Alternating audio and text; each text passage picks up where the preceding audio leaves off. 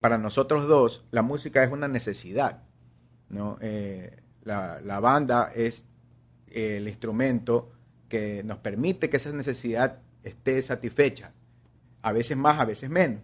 ¿no? Pero, pero es tan importante, o sea, no, no, no es, por eso no, no es un hobby, no, o sea, en la medida de lo posible intentamos que, que, que tener, digamos, una retribución eh, que compense las horas de trabajo, ¿no? Pero, pero va más allá de eso, ¿no? Es, algo ya, eh, una necesidad espiritual incluso, por decirlo de alguna manera, porque es algo que nos permite incluso conectar con otras personas. Este es el podcast de Ruidosa Caracola con Eric Mujica.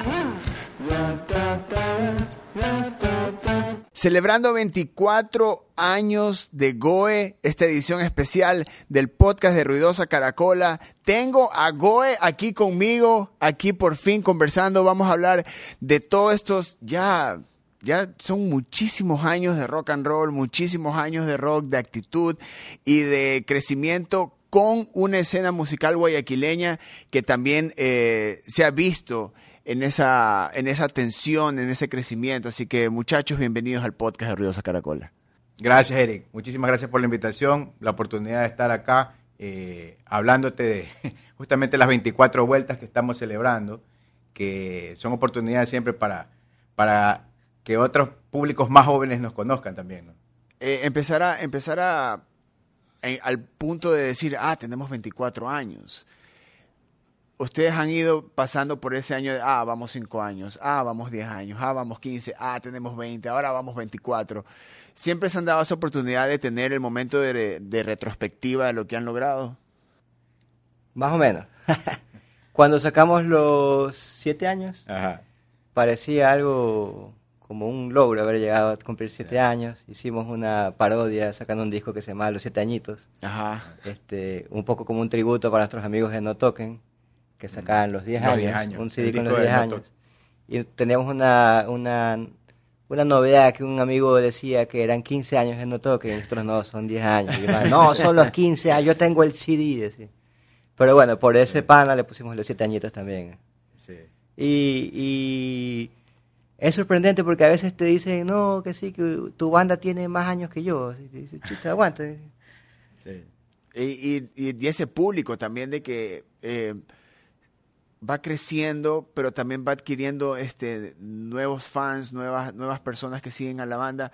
Pero eso también se da porque la banda no ha cambiado su sonido. La banda se mantuvo en, en su, en su visión, se mantuvo en su sonido, se mantuvo en su género, porque a veces también por querer adaptarse a lo que suceda en, en esos años, como puedas ganar nuevos fans, que después por volver a tu sonido los pierdes.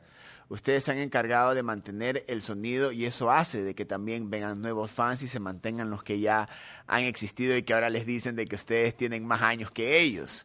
Ya, eh, pero también es una lucha mantenerse en, su sonido.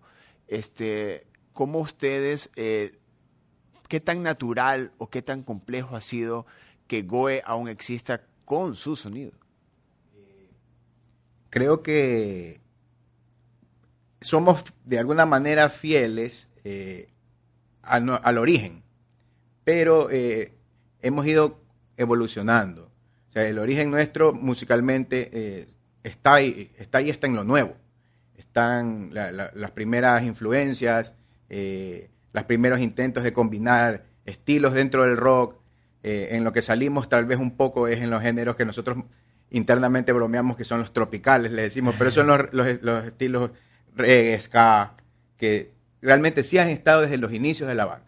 Desde las primeras incluso bandas que fueron nuestra influencia tenían esto- estos géneros y, las tocábamos. Entonces hemos estado ahí, pero siempre dando un pequeño paso a otros géneros que también nos gustan. Eh, entonces, si bien hemos sido fieles a, un sonido, a, a, este, digamos, a un parámetro, ¿no? Siempre hemos tratado de incorporar algo más, incorporar algo más. Entonces, Bertorro también en eso tiene gran participación. Eh, él tiene su, su proyecto musical de solista, donde también combina mucho. Él nos puede hablar un poco más de eso. Beto Rock, ese, eso, también, eso es también muy importante. Las bandas cuando se dan la oportunidad de que sus integrantes tengan eh, proyectos ya sea en solitario o, u otras bandas, para que al momento de cuando la banda se reúne traiga nueva información y, eso nutre y, hace, da espacio a la evolución. ¿Tú lo haces por, por una cuestión personal o también porque sabes el, el, producto o el fin que va a tener en Goe? Eh, por algo más personal, yo diría. Este, gracias a Dios, en la banda nuestra, eh, todos los integrantes escuchan música variada. Eh, te puede escuchar punk y unos cuantos estilos más. El otro guitarrista te puede escuchar otra cosa completamente diferente. El baterista te escucha otra cosa. Y por mi lado, sí, soy bien abierto, pero soy fan del, del metal, digamos así. Pero soy enfermito de la música, de la composición, de la producción. Entonces eso me da a, a poder abrirme a escuchar otros géneros que a veces los rockeros así los tienen prohibidos o bloqueados. Y eso, lo que conversábamos del sonido de Goe, que ha sido como que fiel, es verdad, pero eso se debe a que nosotros hemos sido abiertos a incorporar un poquito de aquí, un saborcito de acá, como que condimentos de varios, de varios lados. Entonces, cuando cambiamos algo, no es un cambio muy brusco, porque siempre hemos estado abiertos a ciertos soniditos, ciertos sabores de diferentes lados. Y lo que me preguntabas de la, de la experiencia como, como solista, eh, lo hago como una, como una necesidad artística, creativa, ¿no? Quizás con la banda no se puede trabajar de la manera o, la, o el ritmo que uno este, está creando, componiendo. Entonces salen estas necesidades de hacer proyectos en solitario y también por las limitantes del género.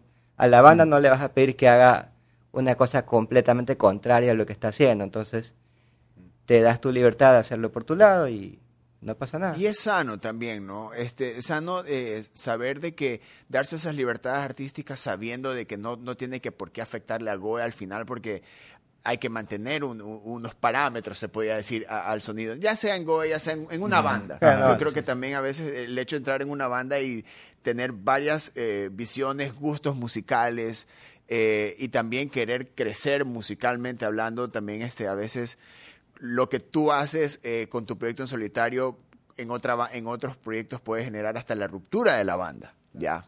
Pero ustedes han sido lo suficientemente sabios como para dar esas oportunidades artísticas para que al final del día el beneficiado es Goe. Yo creo que eso ha permitido también que podamos hablar 24 años después de, lo que han logrado. El, hecho de que no solo son 24 años de Goe, sino también 24 años de ustedes haciendo música como individuos. ¿Cómo, cómo ustedes ven, cómo ustedes ven en, en, un país, en una ciudad donde es complejo, especialmente cuando empezaron, vieron cómo se volvió más complejo, cómo se ha hecho más complejo y ahora, disfrut y ahora eh, se sientan sobre su nombre sintiendo somos Goe, después de tantos años y bandas que, se han, que han nacido, que han crecido, que han desaparecido, han visto todo eso.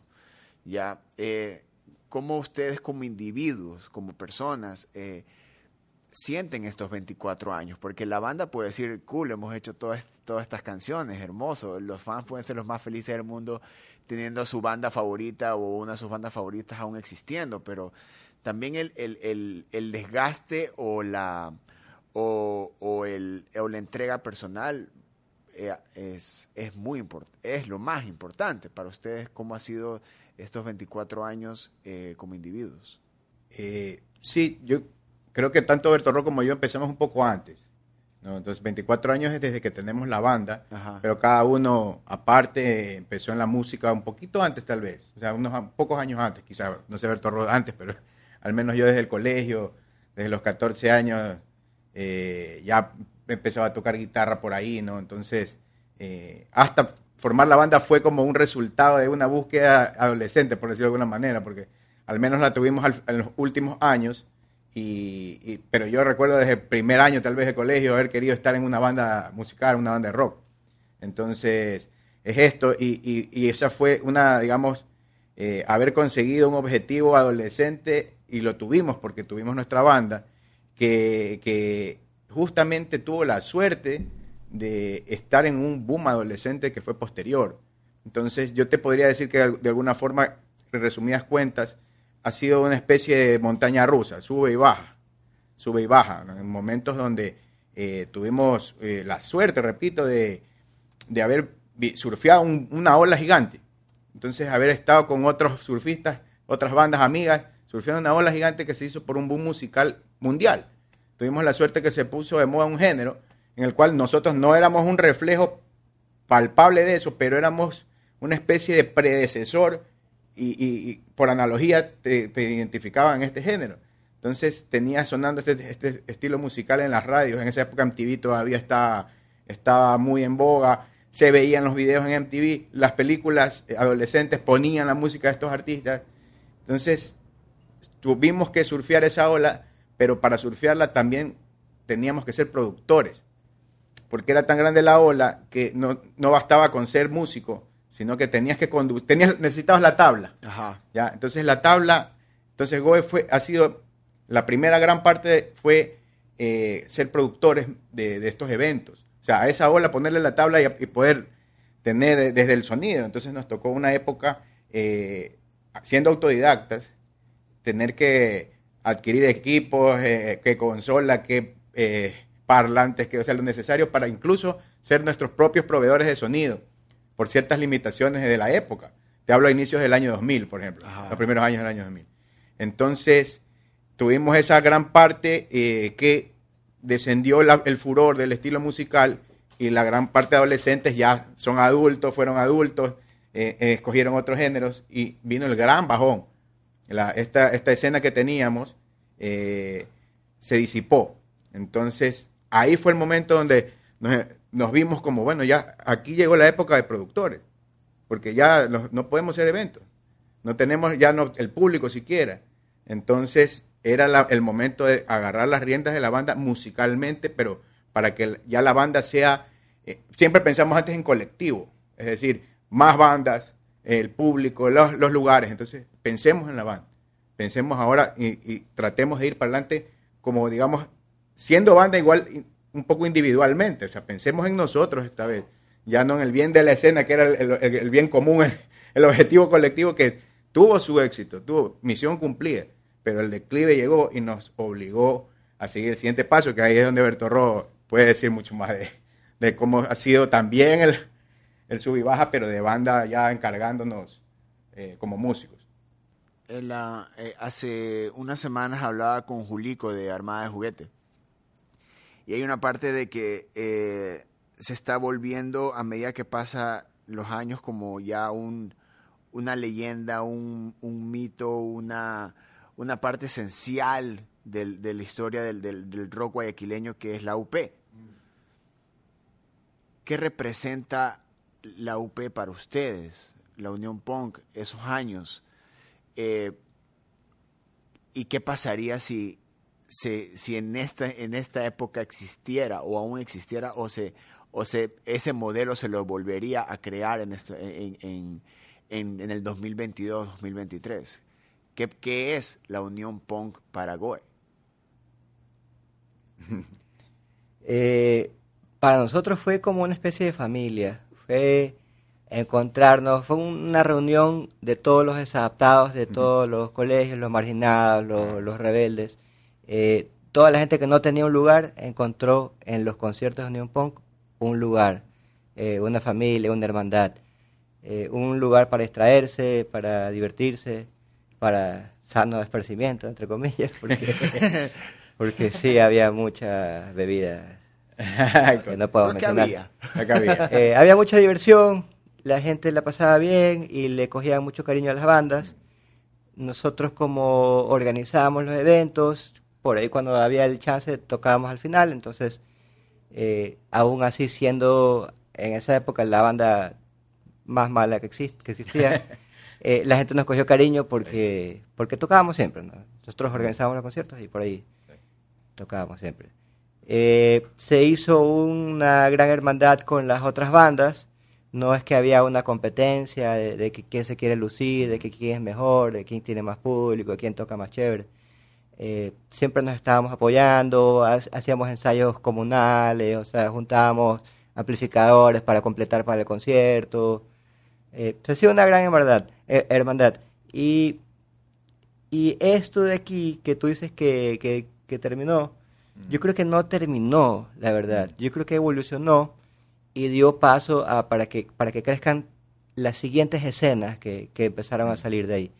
Eh, pasó el boom del punk, salieron otros booms, el boom de la de, de esta nota indie que está saliendo, que está pegando fuerte, el boom de la nota este, un poquito psicodélica. Entonces hay pequeños movimientos que se han esparcido a lo largo de la ciudad y, y que, y que nos comentan, ellos mismos nos comentan, ah, que yo iba antes a los conciertos de Unión Punk, Sí. que, que me parece perfecto esto de hacer los conciertos y todo, y comenzaron a replicar. Y, y bueno, eso es un poquito de, de comer el fruto que, que te está dando la semilla, ¿no? Uno, como asistente, como amante de la música, poder este, abrir una, una, una red social y ver que en el fin de semana van a haber 10 conciertos y poder tener el lujo de escoger a cuál tú quieres ir. Eso para mí es una maravilla, eh, para mí eso es un, un- un logro, digamos. Entonces, no, no es que nos la atribuyamos nosotros, Claro. Pero se dio en parte a la evolución y, y en parte a lo que a lo que pasó. Y no nos olvidemos que lo que nosotros hicimos partió de una necesidad, porque en las épocas que nuestra banda empezó a salir, tenías que tocar covers para poder presentarte en un bar, en una discoteca, en un lugar de estos que había para conciertos. Eh, y tuvimos que apartarnos de eso de ahí, eh, inventarnos conciertos en patios, en garajes, en salas de casa. Y un poco, poco a poco fue creciendo ahí la, la movida. Lo urbano y lo elegante, el arte y la creatividad, esas son las manos y mentes ecuatorianas que crean pimiento. Una marca con su visión local, circular, para tripear. Eso es pimiento. Ese, ese espíritu que, que, que, tiene la Unión Punk y que yo creo que también viene de la mano con, con esta especie de, de que la moda de extrañar, la moda de recordar que, que, que tiene ahora especialmente con las redes sociales. Puede, desde alguien pone un TBT en Instagram y sale un concierto de la Unión Punk o algún momento y empieza como que esta, este interés de la nueva generación de qué me están hablando, qué es la UP, qué es la Unión Punk y, y- y empieza hasta como que esta nueva efervescencia como que pequeña sobre lo que era este, la, la práctica de cómo era, aún existe, porque, por ejemplo, lo que sucedió con, con la bohemia también era como que un, esto es, se sentía ese, ese como que esto es como que el, hacerlo, que el mismo artista se vuelve el productor, se vuelve el que, el que lleva el, el, el backline, el equipo, todo para que suene, y esa alma que, que, que aún mantiene la UP. ¿Ustedes creen de que la UP debería como que ya como, como, como gestión se la realiza bajo muchos nombres, muchas productoras, etcétera. Pero ustedes creen que puede ser un buen momento para que la UP, la Unión Punk como nombre vuelva. Yo sinceramente, el, el- por decirlo el nombre, la marca, por decirlo de alguna Ajá, manera, exacto. sin que la marca haya sido alguna vez eh, considerada como tal, porque fue un, un espontáneo el nombre, ¿no? Entonces, eh, la marca, yo no creo que sea tan beneficioso que como tal, como marca, eh, regrese así, porque eh, hay muchas, digamos, muchas, muchos otros caminos y estilos. ¿ya? Eh, creo, creería yo que posicionar en este momento algo que se plantee como un, así como decíamos, parámetro, punk, no, no sería muy lógico según se está dando la dinámica actual de lo que hay aporte eh, por muchos géneros, en muchos estilos. Entonces, así como marca no lo veo, pero quizás el, traba- el, el sistema de trabajo colectivo, el sistema de, de pensar en, un- en comunidad, en una comunidad musical, si es necesario, eh, es, es urgentemente necesario, y se está dando en ciertos, eh, en ciertos, por decirlo de alguna forma, en ciertos nichos, ¿no? Ves dos, tres artistas que tocan por lo general, en el- en- comparten escenarios, entonces, y eso es muy bueno, es muy saludable, porque algunos eh, no tienen la misma audiencia y, y cada uno completa un aforo, Ajá. ¿no? Entonces, eso, eso, eso era lo bonito de nuestra época, que si bien había este, esta, eh, este parámetro del punk, había tantas derivaciones que eso es lo que hacía. Al que le gustaba el punk rápido, le gustaba tal banda, al que le gustaba más el ska venía por acá, pero eh, había un gran, un gran terreno donde las derivaciones atraían público, ¿no? El momento que ya para la percepción todo esto es una sola, eh, eh, ahí es donde necesitaríamos, incluso si fuéramos Union Punk, atraer otros, otros estilos para poder tener una audiencia. Sería muy difícil ponernos solamente en ese, creo yo, en ese marco del punk, ¿no?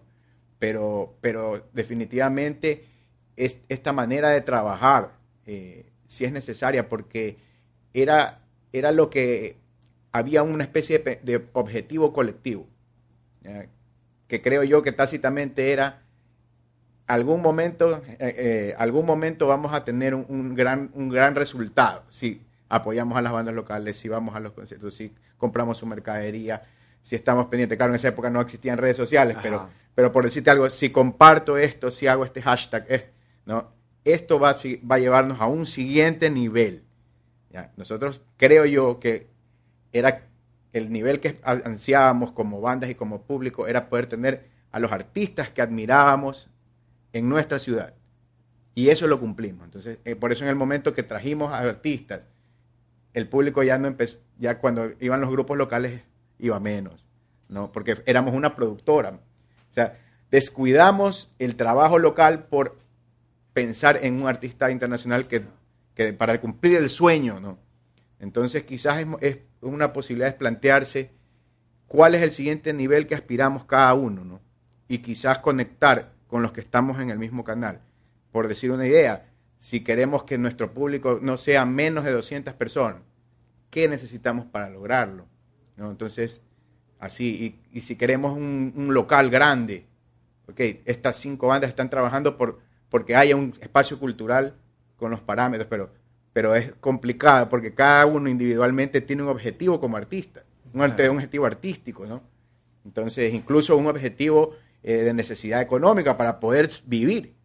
Entonces, pero estos objetivos comunes que tenía la Unión Punk son necesarios para como dar un paso más. Ese, ese objetivo eh, artístico que ha ido evolucionando en la ciudad con varios artistas y, y ustedes ya llegando a los 24 años, ¿cuál es ahora el objetivo artístico de Goe? ¿Qué, qué, qué, qué ahorita es lo que motiva a la banda? Ahora en este momento este, mira, justo que me preguntas, estamos trabajando un sencillo. Ya, estamos con, con la mentalidad de, de, refrescar un poquito el sonido de la banda, sin salirnos de la esencia. Eh, y justamente estamos trabajando en eso, estamos metiéndole eh, harto la producción del sencillo, ya estamos en la fase de máster, revisando los masters. Y y eso es lo que vamos. Eh, como te decía Moncho, nosotros tuvimos esa primera etapa de, dedicarnos enteramente a la producción de los eventos, descuidando la banda, el sonido de la banda, la musicalidad de la banda eh, y el desarrollo de los músicos de la banda. Eh, y ahora ya estamos enteramente enfocados en, en el desarrollo de la banda. y los conciertos, sí, hay que organizar conciertos porque a veces si es que no te invitas no tocan. Pues. Claro. Entonces si no te contratan o algo así, eh, te toca organizar un par de eventos al año o algo así. Eso, eso, seguir compartiendo con otros compañeros artistas que se están moviendo aquí en la ciudad, eh, premiar, premiar ese, ese movimiento, ese trabajo que se está haciendo y nada, estar activos, atentos a los contratos, a las llamadas, a lo que, a lo que venga. Claro, el, este, y ahí el, el momento en el que ya ustedes empiezan a ver, no solo para atrás como bandas, sino a las bandas que ustedes influyen, a, los artistas que, que, nacen porque ustedes existen, ya, en lo que ustedes ya son referentes, en lo que ustedes ya, ya ven y son parte de una escena que, que ya tiene referentes, ya, ya, ya, ya han pasado varios años donde pasó, pasó la Unión Pong de producir los eventos a pasar a ser un referente de una escena. ¿Cuáles ustedes como, como que si fuese e, el papá dándole el, consejo al, al, hijo? ¿Ustedes, ustedes con todos estos años ¿qué consejos le dan para ese, ese artista rockero nuevo? No al artista nuevo, porque hay plataformas donde ahorita podemos mostrar eh, la música, o sea, están todas las plataformas. Pero el rock tiene su, su, su parte que no siempre tiene que estar alineado con lo que está sucediendo este, con el mainstream o con, o con cómo se está manejando la música. Ustedes viviendo todo lo que han hecho, ¿cómo pueden, de qué manera pueden ahorita aconsejar con el que con esa persona que ahorita está tocando, se está aprendiendo capaz sus canciones en guitarra? Sí, este, yo, bueno, digamos que entre las cosas de, del 2020, 2021, la pandemia, el encierro, ¿no? La posibilidad de ver algunas cosas, leer algunas cosas. Eh, recuerdo que vi Rompan Todo, ¿no? Y, la frase que más me pegó a mí fue frase de Indio Solari, ¿no? De los redonditos, eh, los redondos allá en Argentina, ¿no? Que él siendo mayor, mayor ya tercera edad, ¿no? 70 años creo que tiene ahora, eh, tiene una entrevista de los 90 donde él, dice que justo le preguntan esto. Y él dice, soy yo el que tengo que escuchar a la juventud. Soy yo el que tengo que aprender eh, qué, es, qué hay ahí. Porque en la juventud está realmente la respuesta, los que son más jóvenes que yo. ¿Qué consejo yo le puedo dar? porque de ahí viene, ¿no? Entonces, es, es justamente esto porque yo te, te hubiera respondido que eh, es, como cíclico. Entonces, por eso hablo esto de la, de la montaña sube y baja pero a nosotros, y, quizás eh, con Bertorro estemos un poco de acuerdo en este momento, hemos dado un giro en este, estos 24 años donde nos puso justamente el encierro y todo, enfrentar esto, a dónde vamos, qué queremos, y nos hizo replantear la banda desde cero, analizando todo desde los inicios, todo esto, ¿no? Y, y, vemos que ahora justamente es el trabajo que estamos haciendo como banda, es el trabajo hacia adentro, que es el trabajo que descuidamos un poco. Entonces a veces creo yo que la euforia de quiero tocar ya, quiero, quiero este, tener público, eh, de, eh, que haya 100 personas automáticamente, ¿no? Eh, es, ese es el, furor de la juventud de, de, querer las cosas a veces inmediato y, la percepción de las redes sociales, los likes ahora son otro, otro, otra manera de ver la audiencia, de, medir la cantidad de gente que está viendo lo tuyo. Entonces el, mensaje es, es, eso, ahora que si alguien nos hubiera dicho eh, eh, eh, es el consejo justamente, ¿no? Enfóquense en su música, poco más, enfóquense en su, en su manera de interpretar, en su manera de ejecutar los instrumentos, ¿no? Creería yo que mi, consejo sería no descuides por el, por el, el por la euforia de ya querer estar en un escenario, ya querer, preocúpate de repente primero de ver que suene bien lo que estás haciendo, haces, que alguien te dé una opinión, sueno bien, no, estás desafinado, que es lo primero, ¿no? Lo estás desafinado, estás descuadrado, ¿no? Buscar eso a los chicos, busquen esa asesoría. Ahora tanto video YouTube, tanto, ¿no? Cómo sonar lo mejor posible antes de presentarme a una audiencia. Que eso era totalmente lo opuesto a que pasaba en nuestra época, como no teníamos la herramienta, fuimos a la buena y ahí en el camino nos tratamos, seguimos tratando de mejorar. ¿ya? Entonces, y, y el consejo es ese. Entonces, ahora para el rock mismo, ¿Qué quieren los jóvenes? ¿Qué quieren los jóvenes? Esa es la gran pregunta. ¿Qué necesitan la juventud? ¿Cuál es, si nosotros somos comunicadores, somos un instrumento de comunicación musical, artístico, cómo podemos seguir a esa voz joven? O sea, creo que es ese mismo consejo. Entonces, ¿y los jóvenes qué quieren?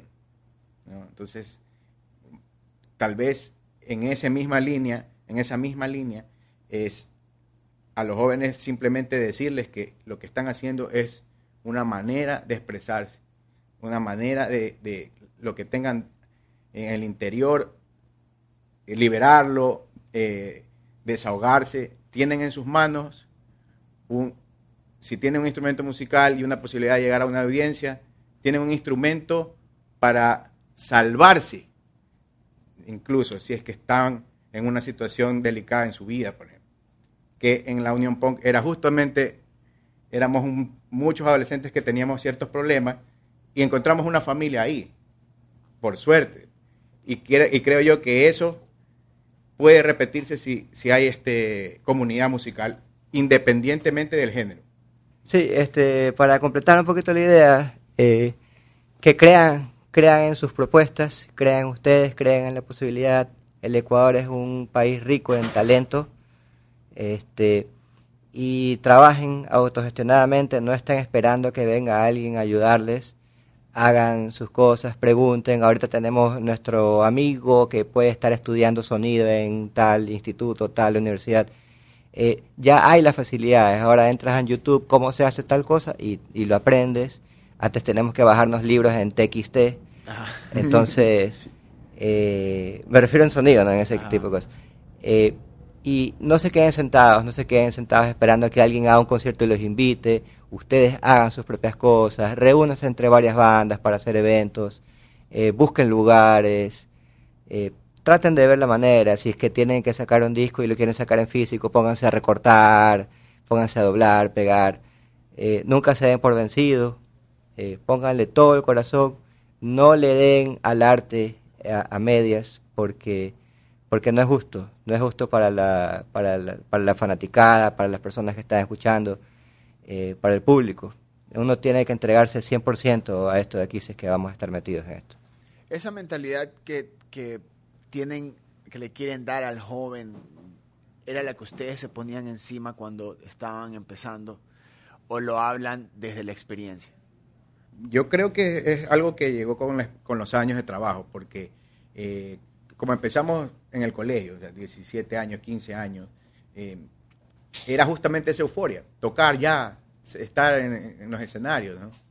Y, y entonces no sabíamos lo que conllevaba, lo que se necesitaba para eso. Entonces, eh, por eso en los primeros años tuvimos un rechazo, Ajá, claro. un rechazo grande, que si no hubiera estado esta comunidad que, que el género de- nos dio en esa época, el género musical nos dio en esa época, el punk, eh, quizás nuestro terreno, nuestro camino hubiera sido mucho más difícil, porque ahí nosotros tuvimos compañía.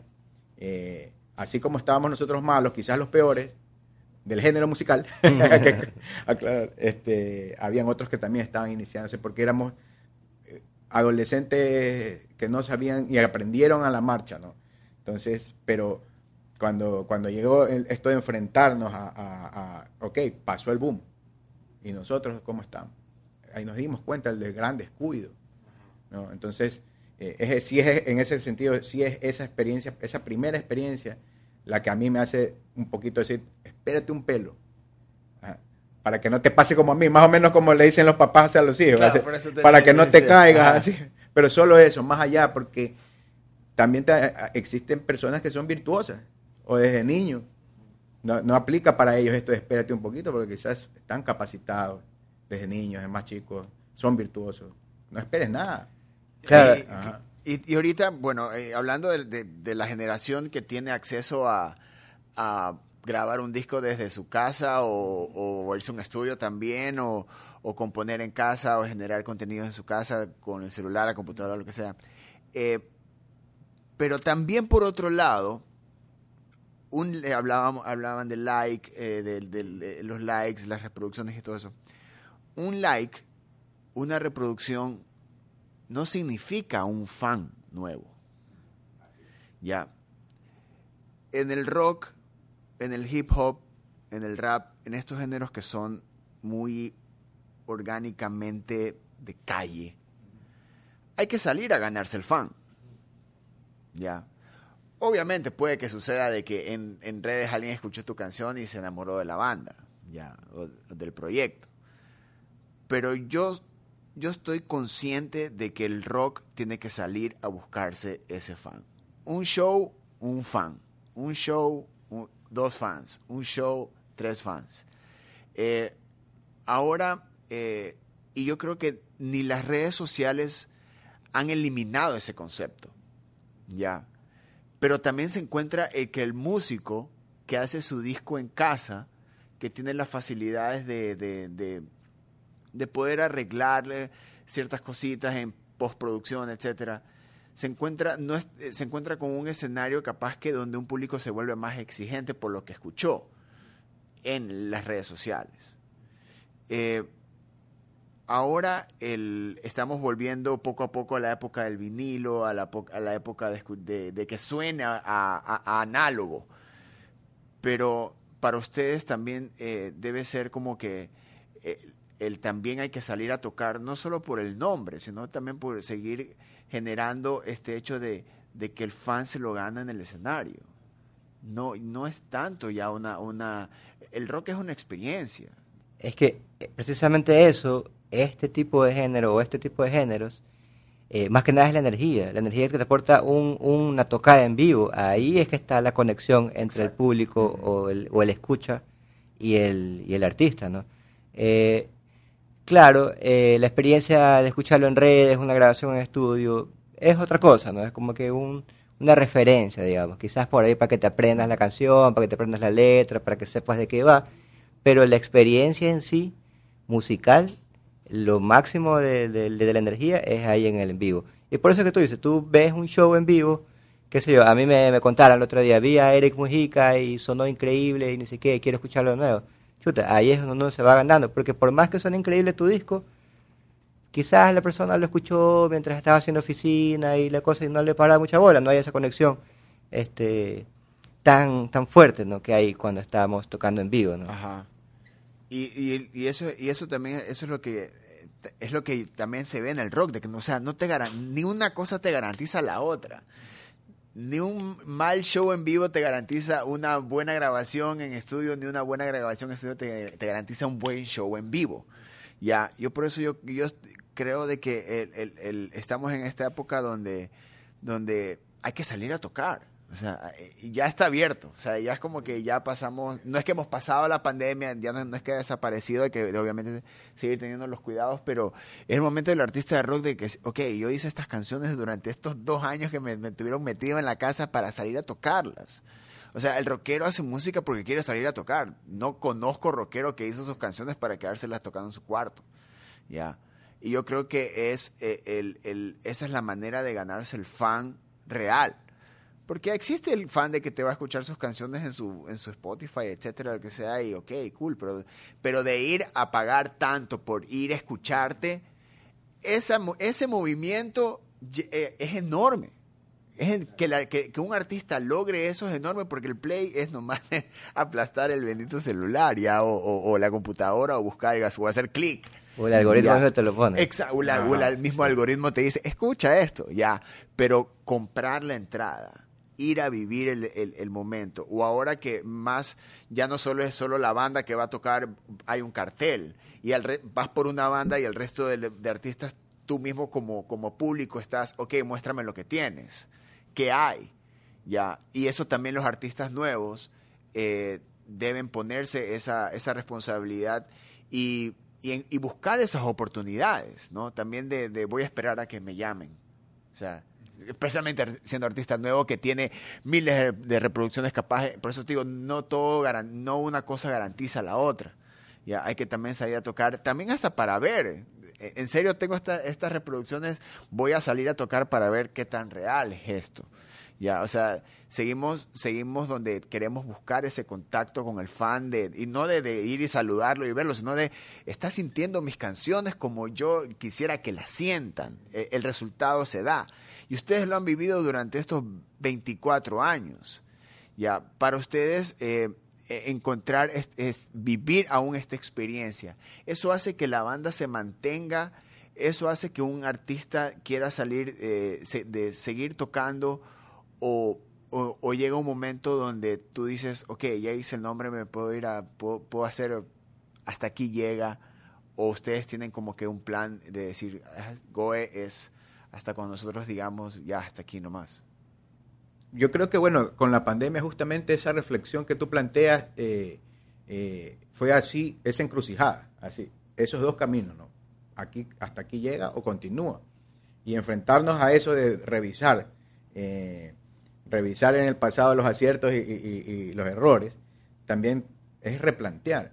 Entonces, en este momento que, que para nosotros dos la música es una necesidad, ¿no? Eh, la, la banda es el instrumento que nos permite que esa necesidad esté satisfecha. A veces más, a veces menos, ¿no? Pero, pero es tan importante, o sea, no, no, no es, por eso no, no es un hobby, no, o sea, en la medida de lo posible intentamos que, que- tener, digamos, una retribución eh, que compense las horas de trabajo, ¿no? Pero, pero va más allá de eso, ¿no? Es, algo ya, eh, una necesidad espiritual incluso, por decirlo de alguna manera, porque es algo que nos permite incluso conectar con otras personas. Entonces es, increíble que quizás los traspiés que hemos tenido, los, choques por ahí, en el momento que tú tienes una oportunidad de conectar con muchas personas en un escenario, eso es, se, se- de repente se, se elimina. El- En los momentos, los buenos momentos, los, los momentos de, de- donde compartes con el público esa energía que dice Berto Ro, eh, hacen que valga, valga al mil por ciento eh, cualquier eh, dificultad, ¿no? Y ahí es cuando la- lo que tú dices, Eric, de, de justamente salir y ver que lo que has hecho está dando resultados, te- está teniendo una- un buen recibimiento, cuando tienes la respuesta de, de- de las personas que te dicen, oye, te- yo la, vi, a- eh, pero quería escucharla en vivo, la escuché, pero la quería escuchar en vivo, o los vi en tal festival y por eso vine a verlos ahora, ¿no? Entonces eso, eso es importante y ahí es donde lo que tú dices que tenemos que ya la pandemia va pasando y obligarnos como artistas a tratar de quiero estar en- quiero estar aquí, quiero tocar acá, quiero tocar acá. Entonces a nosotros eso eh, es una fue una reflexión, un análisis de qué pasa en Guayaquil en este momento, dónde se está moviendo, quiénes están tocando. Entonces, si quizás mi estilo musical es no, en tal, ah, en tal este, local, por decirte, no es es un poquito, no tiene las condiciones acústicas para el ruido, por decirte. ¿no? Entonces, ok, hagamos algo para estar en este lugar que, donde viene la gente. O sea, si la gente, si yo no voy tampoco a la gente, si- en el sentido de no forzarlo, si para abrir una puerta tengo que de repente pedir otra llave, sin perder mi esencia, está en mis manos adaptarme a mi entorno. Entonces, eso es algo muy importante y a veces ahí es donde los que tenemos más tiempo en, la música, caemos solamente en la queja. Nadie va, nadie compra, escuchan lo que no me gusta, queja, queja, queja. Pero ¿y qué haces tú para adaptarte al entorno? ¿Qué haces tú para en tu género hacer que más venga más personas, más chicos escuchen tu música? Y quizás tienes una base fan en tu estilo. Pero no, no haces nada, te quedas bravo. Entonces, Claro. entonces, el viejo, el viejo punquero bravo, no, creo que no es nuestro caso. No, para nada, al contrario. Entonces, por eso mismo regreso un poco a lo de la marca.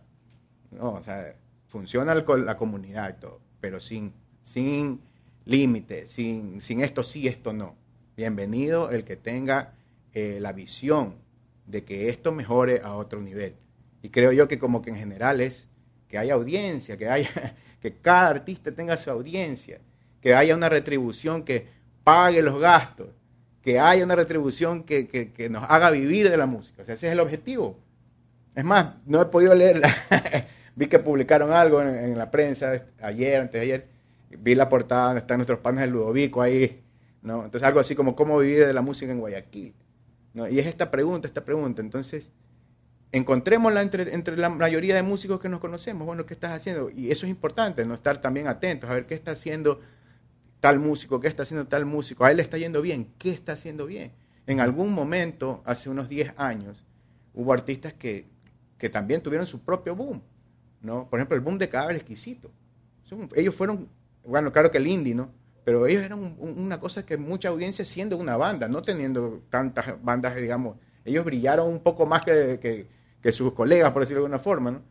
Entonces, ¿qué están haciendo ellos que le va bien? Que no, si tú no pierdes tu esencia, no tiene nada de malo a eh, imitar ciertas estrategias que funcionan. Pero ¿cómo sabes eso?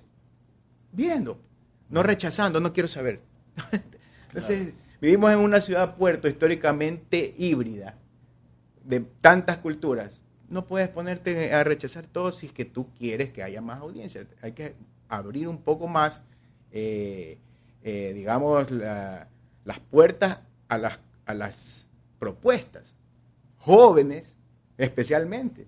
Y, y- ver qué están haciendo los panas, también los que están mayorcitos, los que ya estamos cuarentones. eh, para poder encontrar entre todos caminos.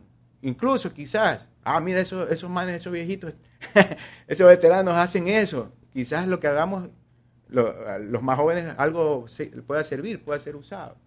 Pero por ese lado es la cosa, o sea, eh, abrir el abanico y, entre todos eh, tener la...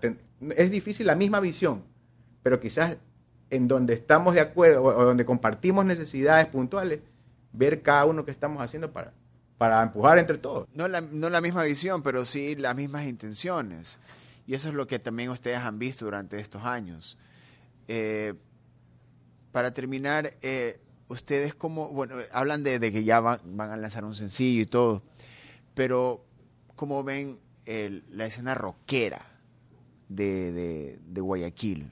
Como, como para dónde la ven, más de lo que ya se ha hecho, ¿para dónde la ven? Uy, es una pregunta un poquito compleja, porque al hablar de escena rockera estamos hablando de muchos, muchas pequeñas escenas. Eh, y eso, quizás eso es lo que nos está fallando, quizás unificar eso, quizás hacer eventos con representantes de estas diferentes escenas. Eh, y que no haya tanto separatismo, ¿no?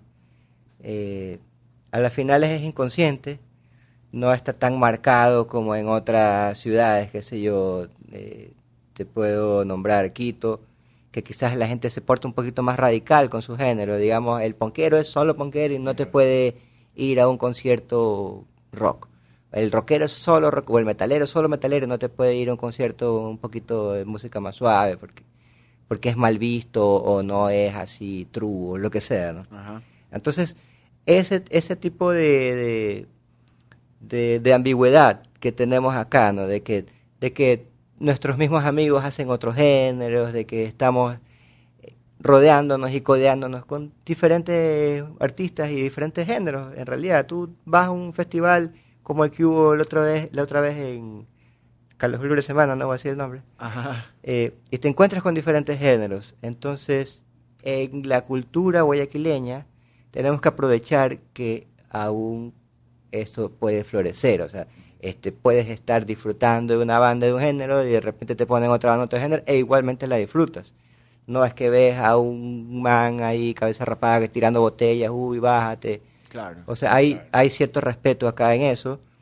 Tenemos que aprovecharlo, tenemos que incentivarlo, este, incluso que haya un poquito más de unión eh, para poder lograr cosas más grandes, ¿no? Este, está bien lo que estamos logrando eh, y hay que seguir trabajando. Lo que yo le digo a, la- a la- a las bandas, a los artistas, sigan trabajando, trabajen su música, trabajen su música todos los días.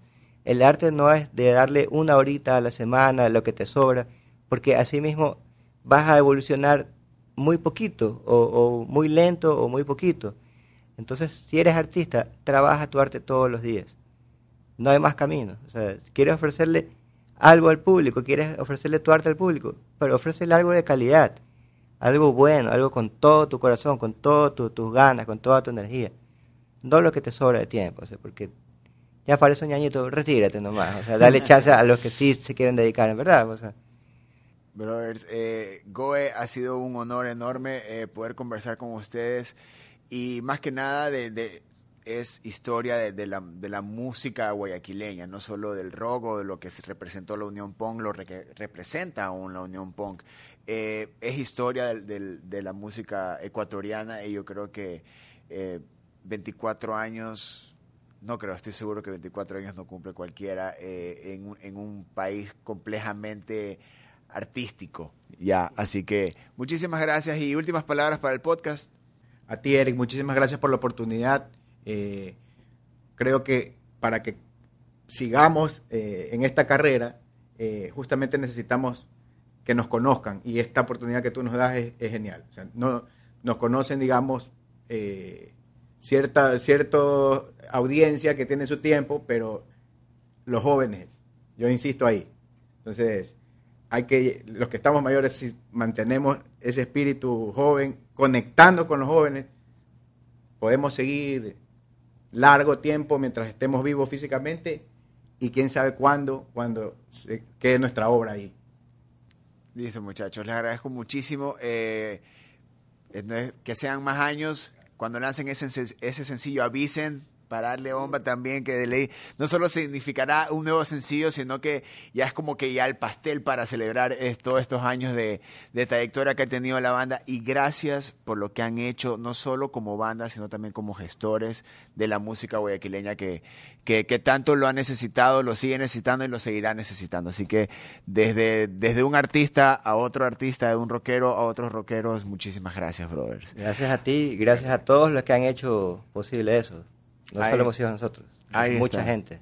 Gracias, brothers. Ahí tienen a Goe, bandota guayaquileña, representantes del sonido rock guayaquileño. Yo soy Eric Mujica en otro episodio del podcast de Ruidosa Caracola. Adiós. Ruidosa Caracola es una producción de Tripea. Suscríbete, compártelo y escucha nuestro playlist en Spotify.